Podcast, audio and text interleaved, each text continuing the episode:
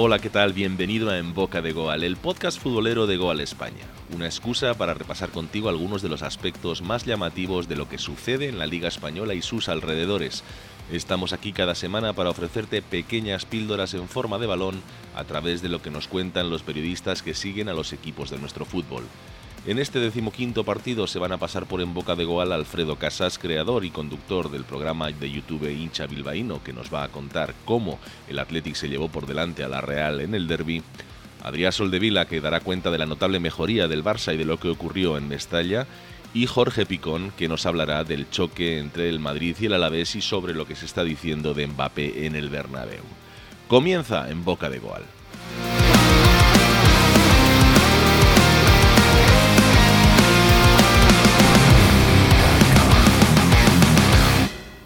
Como siempre, la actualidad manda en, en boca de Goal y hoy nos vamos a ir en este podcast hasta Bilbao. Ahí nos está esperando un amigo, Alfredo Casas, periodista bilbaíno y creador del canal rojiblanco más importante ahora mismo en YouTube, como es Hincha Bilbaíno. Alfredo, muy buenas.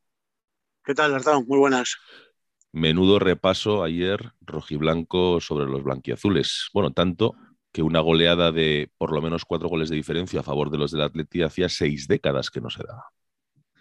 Pues sí, eso tenía entendido, que habían pasado bastantes primaveras, pero sí, es cierto, quedó una muy buena noche de domingo, ¿para qué nos vamos a engañar? Eh, somero repaso el que le dio ayer Marcelino a Imanol Aguacil, eh, yo creo que en la pizarra y, y en el césped, pareció inteligente, sobre todo del Atleti, que supo madurar el encuentro, que supo esperar a, su momento, que sufrió en la primera parte, que se mantuvo siempre ordenado, ordenado bien coordinado, eh, muy bien plantado, vamos a decir, sin balón. Quizás es cierto que en la primera parte eh, pues, eh, nos faltara afinación o precisión a la hora de robar balones, que creo que fueron hasta 13 los que robamos en, en campo rival, pero lo cierto es que el Atlético cuajó una fenomenal. Eh, segunda parte y sobre todo yo creo que hubo un momento determinante y es la entrada en el campo de Ollán Sancet y de Unai Vencedor que regresaba después de mes y medio lesionado, que dieron otro aire, un fenomenal aire al Atlético. Un Ollán Sancet al que quien más, quien menos no acaba de entender del todo por qué no está contando desde la vuelta de su lesión los 90 minutos, porque está claro que cada vez que él está sobre el verde ocurren cosas distintas, ¿no? Pues eh, está clarísimo. Hasta el momento era habitual eh, reconocer que quizás el jugador más determinante que tenía el Atleti era Iker Muniain, eh, sobre todo por dentro, pero lo cierto es que Ollán Sancet este año está dando ese paso adelante que exigió de él el propio Marcelino García Toral. Yo la verdad es que tampoco termino de entender el hecho de que se resista a hacerlo titular. Quizás eh, el peso de vestuario, la jerarquía de los jugadores tenga mucho que ver eh, en todo esto que estamos hablando, pero por calidad, por eh, determinación, por conducción, por pausas, por visión de juego.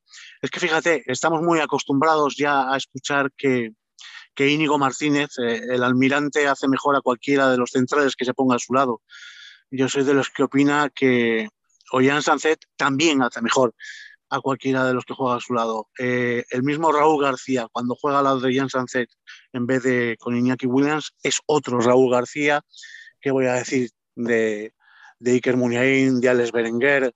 Es eh, un jugador que, que, ahora mismo se antoja, para mi modo de ver, eh, titular indiscutible, pero también te voy a decir que Marcelino merece su margen de confianza, él es el que está administrando esta transición eh, si por el momento considera que así debe de ser, pues bueno, oye, eh, no se le está dando. Fíjate cómo fue ayer eh, la entrada de Ollán, el revulsivo que, que, supuso, el cambio que imprimió no solo en el ritmo, en el juego, en el tempo del partido. O sea, es que nos vino Dios a, ver. Alfredo, en la primera parte del Atleti, que fue una primera parte muy seria, no esbozaba, desde luego, lo que acabó ocurriendo, que fue esa goleada en prácticamente 20-25 minutos de la segunda parte, en la parte final, incluso con el penalti fallado por Muniain. Eh, ¿Qué ocurrió para que de repente se diera la vuelta a la tortilla y de un primer tiempo, vamos a decir que más que correcto, se pasara a esa avalancha final? Pues fíjate, eh, yo creo que hay varios factores que inciden en, ese cambio. Primero, eh, no podemos eh, negarlo, la Real venía de jugar el jueves un partido importantísimo en Alemania y el cansancio físico tenía que hacerse notar a pesar de, los cambios que, que había introducido Imanol en el once realista. También es cierto que en las últimas cuatro jornadas la Real no había encajado goles, pero eh, solo había ganado uno de los últimos cinco partidos y sobre todo tiene una relación cada vez más compleja y dificultosa con el gol. Eh, ya es verdad que la Real no tiene esa frescura, ese dinamismo de comienzos de temporada, ya no circula el balón con la misma fluidez, tampoco las ideas, eh, y, el Atleti mantuvo el nivel físico, mantuvo la determinación. Creo que la rueda de prensa de Marcelino en Mallorca pues ha supuesto una sacudida importante en el vestuario rojiblanco y, y eso pues eh, se vio traducido eh, en el campo.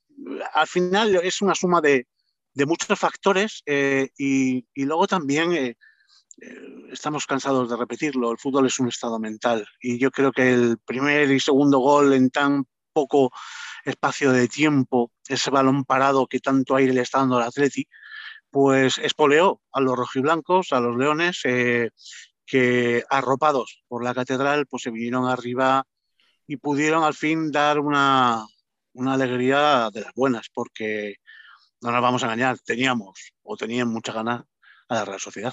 Y la última, Alfredo. Eh, evidentemente para el Atleti está marcado en rojo la fecha del 2 de marzo, la vuelta de las semifinales de Copa contra el Valencia, como la, fecha más importante, al menos de lo que va de calendario.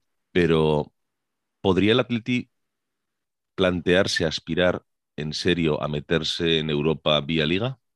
Pues eh, fíjate, eh, igual piensas que quiero esquivar la pregunta, pero, pero estoy aprendiendo eh, que quizás es verdad. Hasta ahora siempre estábamos posponiendo los grandes momentos de las temporadas a futuro y a momentos muy concretos de la temporada. Y quizás la clave sea empezar a pensar en el partido a partido. Ahora mismo yo creo que al Atleti lo único que le tiene que preocupar es eh, el partido frente al Fútbol Club Barcelona el próximo domingo en el Camp Nou a las 9 de la noche. Eh, evidentemente es eh, un partido muy importante de cara a nuestras aspiraciones europeas. Creo que tenemos que ir semana a semana, partido a partido, tratando de sumar sin estar pendientes de qué suceda en casa del Barcelona, del Atlético, de Villarreal, del Betis, del, del Sevilla. simplemente preocuparnos de los nuestros y, y ver qué, va sucediendo. Evidentemente, cada vez faltan menos jornadas, cada vez son menos los partidos que quedan por disputarse, son menos los puntos y estamos ahí, estamos en la pomada eh, y tenemos derecho a soñar con ello. Pero creo que este Atleti funciona mucho mejor cuando las metas son a corto plazo, eh, siempre las tengamos ahí cerquita y vamos a dejar de mirar mucho más lejos porque está demostrado que no nos viene nada bien y no nos ofrece ningún buen, ningún buen resultado.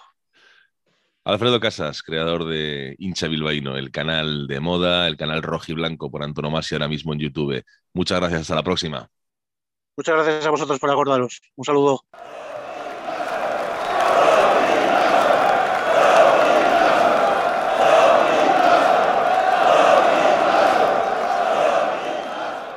Nos vamos hasta Barcelona. Allí está Adrián Soldevila, el corresponsal del Fútbol Club Barcelona de Gol España. Adrián, muy buenas. ¿Qué tal? Buenas, Ardón. ¿Cómo estamos? Pues bien, eh, no tan bien como el, como el Barcelona, ¿no? Porque uno ve el partido el sábado pasado y solamente de manera aislada daría la sensación de que el Barcelona está jugando por llevárselo todo, casi. Sí, sí, recordó más al partido del Atlético de Madrid que, que al que disputaron en el campo del Español, en Cornellà Prat. Eh, es verdad que, los resultados a lo mejor nublan un poco lo que es el juego, eh, porque el día del Nápoles, el jueves eh, pasado, el Barça jugó muy bien al fútbol, pero, pero acabó empatando. Pero es una evidencia que pese al resultado, el Barça está mejorando. Está mejorando a pasos, a pasos cortitos, pero está mejorando y está compitiendo no solamente la Liga, yo creo que va a competir la Europa League. Veremos este jueves en Nápoles, porque lo, que le faltó en la ida fue, fue gol, que lo tuvo ante el Atlético, lo tuvo ante el Valencia, y si lo tiene ante el Nápoles, mm, es un equipo superior el Barça y un equipo que va a pasar a la eliminatoria si tiene acierto de cara a portería. Eh, pero es verdad que ante el Valencia, sobre todo los primeros 45 minutos, fueron un recital del Barça eh, en el aspecto que más le gusta a Xavi o que más trabaja a Xavi, que es el juego de posición, la entrada de los interiores eh, en diagonal en el área, que, aportó, aportó muchísimo. De hecho, en los dos en los dos goles, los últimos de la primera parte, el segundo y el tercero del Barça, fueron exactamente así, con la entrada de interiores en el área, tanto Frenkie de Jong como, como Gaby. Y eso yo creo que, que Xavi lo, ha valorado mucho y debe estar bastante satisfecho. Veremos también si acaba satisfecho a final de temporada con, con la defensa de su equipo, que sigue siendo bastante vulnerable. Lo que sí parece claro es que a estas alturas de curso y después de la llegada de Xavi hace ya pues casi cuatro meses y los fichajes de invierno, no sé yo si el aficionado culé se esperaba que el Barcelona por lo menos diera estos destellos de buen fútbol a estas alturas. Yo creo que el aficionado del Barça esperaba que el equipo mejorara y por momentos eh, se ha visto que el equipo mejora, sobre todo a partir del mercado de invierno. Es una evidencia también que el mercado de invierno ha hecho que el Barça haya, tenido un cambio radical en lo que es la faceta ofensiva, no solo de cara a gol, que también, sino en la construcción del juego y en las llegadas al área. El Barça antes no llegaba. El Barça no llegaba al área, no creaba oportunidades. Ahora las crea. Es verdad que en algún partido crea demasiadas y marca demasiadas pocas, pero por lo menos las crea, las genera esas jugadas de, gol que antes no generaba. Y eso es una evolución muy clara del equipo de Xavi. También es una evolución el hecho de que los interiores aparezcan más. El primer día ya lo dijo Xavi, los interiores tienen que aparecer más pero no en la zona de creación del centro del campo, sino en el área. En el área. Tienen que aparecer en el área.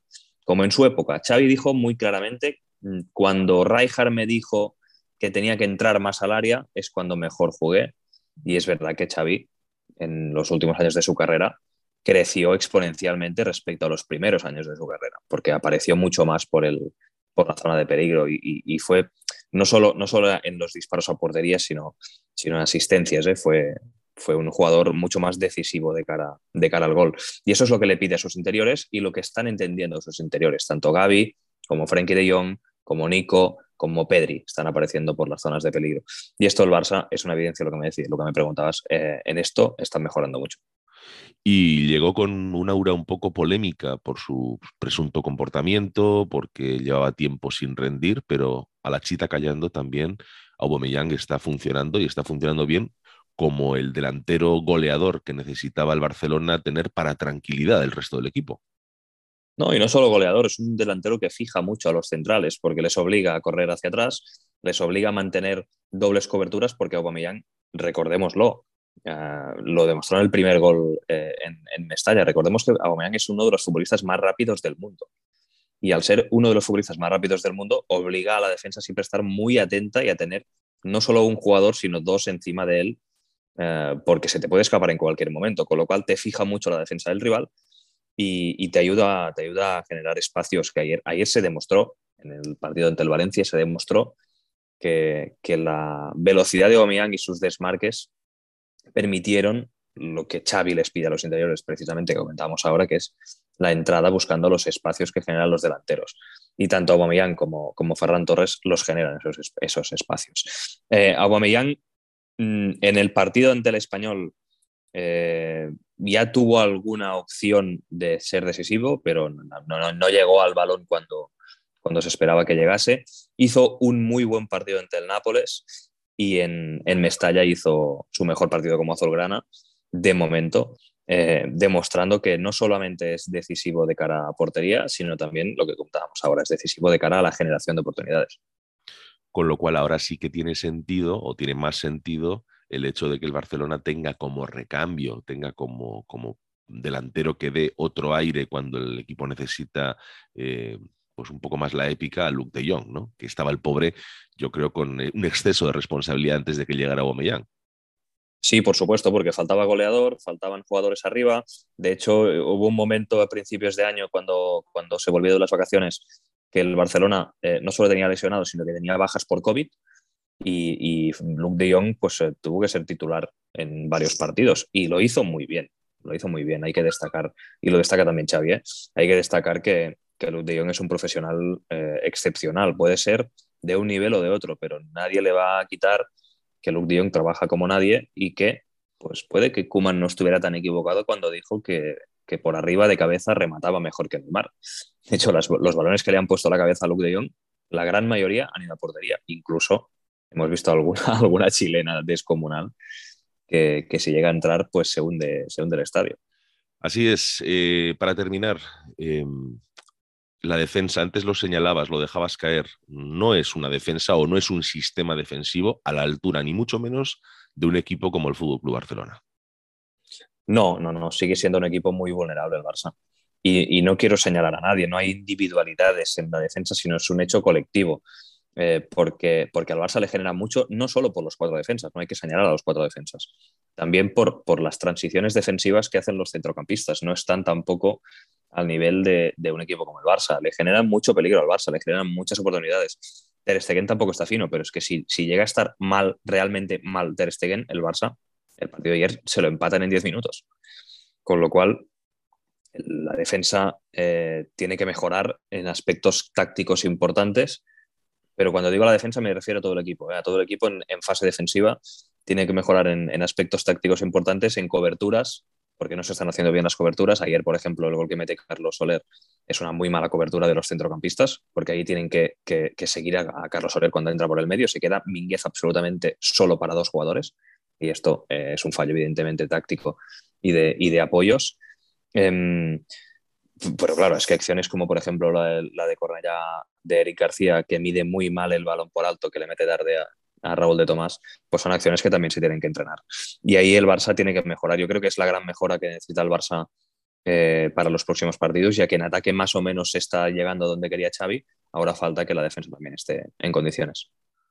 Bueno, pues cerramos con esto y digamos que le ponemos como a los niños un progreso adecuadamente con, el, con la salvedad de la, de la defensa y veremos cuál es la, cuál es la evolución de este Fútbol Club Barcelona. Adrián Soldevila, como siempre, muchas gracias. Un abrazo, Lartón.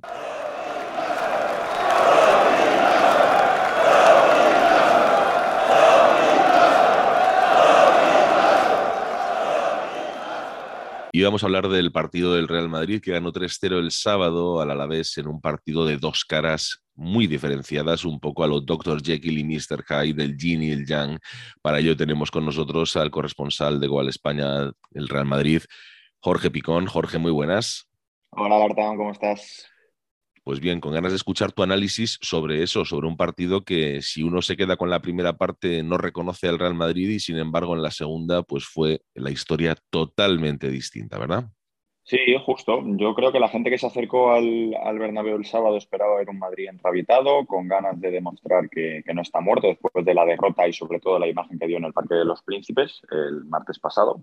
Y, el Bernabéu estaba muy frío con la primera parte que hizo el Madrid. Esperaba de hecho, se escucharon pitos, obviamente, en algunos tramos de, esa primera parte. El equipo no reaccionó. Mm, yo creo que no tenía muy claro qué era lo que tenía que hacer, eh, tanto tácticamente como un poco sentimentalmente. Yo creo que tenía muchas ganas de, eso, de, dar guerra, de, marcar goles, de meterle ritmo al partido, pero a la vez las piernas no respondían, había ciertos nervios, el Bernabéu, como decíamos, estaba muy frío y tampoco era capaz de animar al equipo. Y todo cambió en la segunda parte, que es algo que hemos visto ya varias veces esta temporada con el Real Madrid. Primeras partes muy planas, primeras partes pobres en lo que a juego se refiere y que en la segunda parte hay cierta reacción. No sabemos qué le dice Ancelotti en el vestuario a sus jugadores, pero, pero es verdad que ese segundo acto fue completamente diferente. El Real Madrid salió muy enchufado, mucho más agresivo, que yo creo que fue lo que más faltó en la primera parte. Agresividad con balón. Sin balón es cierto que el Madrid actuó bastante bien durante los 90 minutos, pero con balón la primera parte fue pues eh, en una escala de 0 a 10, pues eh, seguramente un suspenso, un 3, un, 2, y en la segunda parte fue todo lo contrario y se pudo ver, yo creo que el, mejor ejemplo fue ese segundo gol con esa gran jugada del Real Madrid en la que participaron los tres hombres de ataque que fueron de lo más destacado, Vinicius, eh, Benzema y Asensio, que Asensio volvió a demostrar que, tiene nivel para jugar este, en este Real Madrid, aunque muchos se empeñen en decir que no. Esa zurda tiene mucho talento, sí es cierto que hay que pedirle a lo mejor un poquito más al, al Balear, pero que cuando está, cuando está en forma es un jugador que puede ser diferencial. Un Real Madrid que parece que cuando se enfrenta a los equipos de la cola de la tabla clasificatoria, parece creer o da la sensación de que sale al campo pensando que solamente con la diferencia de nivel podría llevarse los partidos, cuando hoy en día en el fútbol de alto nivel, por mucho que, que el rival no sea de campanillas, eso ya no sucede. Sí, además, tú le dices a cualquier jugador o cualquier entrenador que es una cuestión de motivación y, poco, poco es que se enfaden contigo, pero, pero la sensación un poco que da es esa, que, que el Real Madrid, mm, cuanto más eh, de peor nivel o, teóricamente es el rival, eh, más, más confiado sale al campo. De hecho, en la, en la primera vuelta los datos son irrefutables. De los 10 primeros clasificados, creo que el Madrid solo se dejó puntos contra el Villarreal, mientras que eh, los empates y las derrotas, por ejemplo, contra Español o contra Elche, fueron contra equipos de la zona media-baja. Entonces, yo creo que no se puede dejar pasar estos datos y es evidente que el Madrid, por una cuestión, no sé si de confianza, no sé si quizá de, de, esperar que lleguen los goles por, simplemente por calidad, acaba sufriendo más en estos partidos que en algunos que sale más motivado desde, el primer minuto. Jorge, tú que estuviste lógicamente en el Bernabéu el sábado, eh, nos gustaría conocer qué es lo que piensa después del partido, qué es lo que piensa eh, la afición y qué es lo que piensa el mismo equipo, porque aquí, claro, eh, el partido se disputó después de ese, bueno, vamos a decirlo así, baño de realidad al que le somete el Paris Saint-Germain en el partido de ida de octavos de final de la Champions League y luego sí que es verdad que después del partido ante el Alavés, bueno, pues el sabor de boca es bueno. Pero claro, hay que unir un poco las dos sensaciones para sacar una conclusión. Tanto en el equipo como en la afición, ¿qué, notaste? Noto, mm, es, difícil de explicar. Yo creo que la, afición no está del todo convencida, sobre todo por esa primera parte, pero a la vez ese espíritu madridista, ese espíritu de Champions, pues obviamente reina en la cabeza y en el corazón de los madridistas y yo creo que es muy difícil no creer. Eh, a pesar de que, de que, la realidad pueda decirnos otra cosa, de que el Madrid no esté jugando a un nivel que, pueda dar que pensar que después de lo visto el otro día sea capaz de remontar, lo cierto es que, al final, mm, ahora quizá la, ilusión no es tanta, porque, porque está muy reciente el, partido del otro día, pero a medida que se vayan acercando esos partidos, y ya ayer se pudo ver, sobre todo en la segunda parte con los goles del Madrid, la gente va a empezar a creer y la gente va a empezar a pensar que la, Champions es la competición del Madrid, que al final el equipo blanco lo único que necesita, entre comillas, es ganar en el Bernabéu, una cosa que se puede considerar común, típica. Entonces, la sensación tanto del Madrid y del equipo también, del equipo, eso sí que, puedo confirmar que tras la, tras la derrota por 1-0 en el Parque de los Príncipes, es cierto que los jugadores estaban muy tocados pero, pero que ella estaba mirando a la vuelta pensando que el resultado no era malo. Ancelotti luego lo, confesó en rueda de prensa. Lo mejor es el resultado, un 1-0 fuera de casa todavía se puede remontar. Entonces, tanto el equipo como la afición, yo creo que de a poco van a seguir creyendo. Es muy importante que en estos partidos haya buenos resultados y buenas sensaciones y llegar a ese 9 de marzo con, con todas las ganas y, y, toda la fuerza, tanto del grupo como de la afición, para, para intentar remontar y no hay que soslayarlo, no hay que dejarlo de lado porque la realidad está ahí, eh, con una ambivalencia, digamos, entre que es el enemigo, pero que también posiblemente sea el niño mimado dentro de muy pocos meses. ¿Qué, qué run run hay respecto a Mbappé en el, el Bernabéu? Pues eh, la, ilusión con Mbappé es máxima. E, es curioso que, un partido en el que el Madrid sufre a Mbappé, vamos, en su mm, esplendor, en su máximo esplendor, al final también es un partido que ilusiona al madridismo porque, porque no hay que dejar pasar o, es imposible pensar, no pensar que, que, Mbappé va a jugar en el Bernabéu el año que viene. Entonces, claro, cuando tú ves esa exhibición de fútbol el otro día eh, en el Parque de los Príncipes y piensas que el año que viene eh, puede estar en tu, en tu estadio y lo puedes ver en directo, pues claro, la gente está muy ilusionada con que llegue Mbappé también lo está eh, el propio Real Madrid, el club, que confía, a pesar de todas las últimas informaciones que han salido en Francia, hoy publicamos en Goal, que el, club está confiado todavía en que, en Mbappé va, a llegar al, al, Real Madrid el año que viene. Entonces, mm, como digo, la, la, afición tiene muchísima ilusión en ese jugador, quiere que sea el líder de este proyecto y él también quiere serlo. Yo creo que, la exhibición del otro día es una demostración tanto a, Europa como al madridismo que, él quiere ser el líder del proyecto del, nuevo Santiago Bernabéu que, se propone ilusionante, la verdad. Quizás se podría decir para finalizar que en el caso hipotético y no deseable de que el Real Madrid quedara peador en octavos de final de la Champions, si fuera con una gran actuación en, de Mbappé en el Bernabéu, el aficionado iría con una media sonrisa a la cama y si por el contrario fuera Messi el que diera la puntilla a los blancos, pues sería un auténtico desastre, ¿no? Seguro, seguro. Messi, además, eh, Messi, aparte de ser un ex culé y, y seguramente todavía blaugrana, aficionado a blaugrana, eh, es un jugador que, que, ya sabes que no tiene mucho cariño por parte del Bernabéu, todo lo contrario Mbappé, que yo tengo muchas ganas de ver qué recibimiento le hace el Bernabéu, qué recibimiento y qué despedida también de ese partido. Yo estoy convencido de que alguna ovación habrá. Habrá que estar muy atentos a los gestos de Mbappé en el Santiago Bernabéu, que yo creo que van a ser o pueden ser definitivos para, para sacar alguna pista de, su futuro. Y yo estoy convencido que, que, que el Bernabéu va, o los aficionados que, hacer, que se acerquen al Bernabéu a ver el partido, van a ir con ganas de que, de que remonte el Madrid, pero también con muchas ganas de, de, mostrarle un pequeño gesto de cariño a Mbappé a través de una ovación, a través de aplausos eh, y, y, y, ver por primera vez, a, o, o, por lo menos eh, por última vez, mejor dicho, a, a, Mbappé enfrentándose al Real Madrid. Muy bien, pues Jorge Picón, corresponsal del Real Madrid en Goal España. Muchísimas gracias. Gracias, Hortán. Hasta otra.